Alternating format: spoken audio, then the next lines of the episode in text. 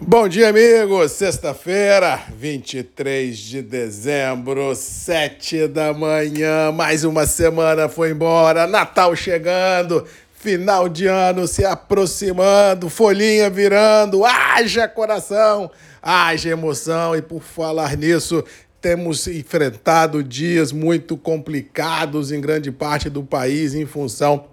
de sinistros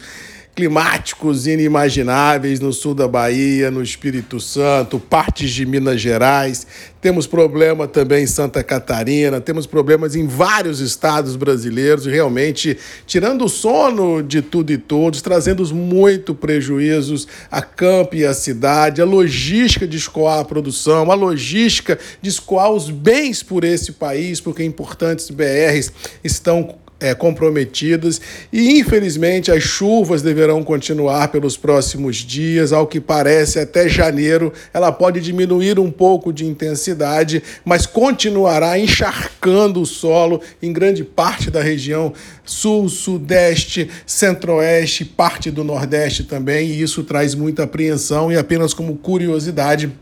esses fatores climáticos também estão assolando o mundo no hemisfério norte. O frio é uma coisa inimaginável. Em algumas regiões dos Estados Unidos, é, temperaturas abaixo de 30, de 40, de 50 graus. Uma coisa assim muito maluca, comprometendo o tráfego aéreo, comprometendo a vida das pessoas, indicando que realmente o mundo mudou. Esse novo normal que nós estamos enfrentando dia após dia, se nós fizermos um contraponto ao nosso negócio, que é a agricultura, o nosso negócio que é o agro. Nós vamos validar ainda mais a expressão que somos uma indústria a céu aberto, temos intempéries climáticas gigantescas por ser. É, desbravadas e desafiadas e a gente não tem a garantia produtiva em lugar nenhum do planeta, em commodity nenhuma que se planta, a garantia que o mundo tem é que se precisa alimentar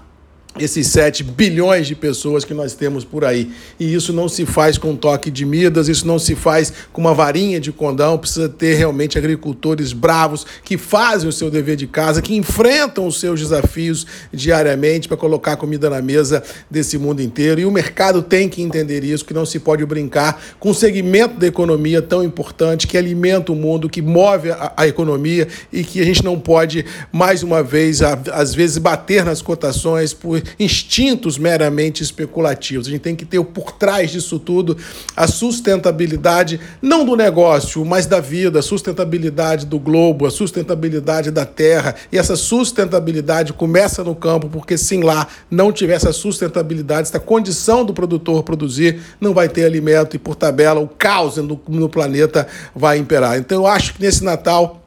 deveria não só, ah, como diz o outro, renascer o Jesus Cristo dentro de cada um de nós, mas renascer também a esperança de tempos melhores, renascer a esperança que o mercado precisa entender que o campo é condição sine qua non para paz no mundo, que o campo precisa ser rentável, o campo precisa ser respeitado para que a gente possa ter realmente um futuro digno para as gerações urbanas e rurais. Ou seja, vamos torcer para que neste Natal o Papai do Céu ilumine não só a todos nós, nós da sociedade, mas ilumine também esses grandes tubarões do mercado que às vezes de maneira especulativamente atropelam situações, derrubam preços. E eu não estou falando só do café, estou falando de todas as commodities agrícolas mundo afora que ficam refém às vezes de um computador, de pessoas numa sala tomando um cafezinho no ar condicionado, imaginando situações que não existem. Se nós não dermos valor a quem produz, independente se é soja, se é milho, se é algodão, se é café, se é feijão com arroz, se nós não dermos as mãos, se nós não respeitarmos essa situação de que quem produz é peça fundamental nesse jogo, a gente não vai ter um futuro muito bacana à frente. Então, eu rogo a Deus para que nesse Natal a gente renasça as esperanças, renasça com muitas reflexões diferentes, para que a gente possa ter não só um 23, mas um 23, um 24, um 25, um 26 melhor, de pessoas mais serenas, de pessoas mais racionais, que entendem entendo a necessidade do homem do campo, que entendo a necessidade das pessoas que precisam se alimentar e que entendo a necessidade de entender esse novo normal que o mundo nos apresenta e assim definir estratégias mercadológicas de curto, médio e longo prazo que dê à cidadania, que dê a condição ao homem do campo e às pessoas da cidade de produzir, se alimentar e ter um futuro melhor. No mais, vou ficando por aqui, desejando a todos uma boa sexta-feira, um bom Natal, que Deus nos abençoe, acreditando que a tormenta ela passa e quando ela passar, com certeza nós vamos, igual a Fênix, né, ressurgir das cinzas naqueles naqueles espaços onde a natureza maculou muita gente e com certeza construir não só um Brasil melhor, mas um mundo melhor baseado em, em fé, em paz, em oração e com certeza em solidariedade a todos que precisam. Que Deus nos abençoe, que tenhamos um bom Natal, que o mercado entenda as necessidades do campo e que possa, de forma digna, dar condição a todos de produzir, de transportar, de se alimentar e de viver. Que Deus nos abençoe temos um bom Natal até segunda, sete da manhã. Marcos Magalhães, Voz do Café e você tem um encontro marcado aqui. Um abraço e até lá.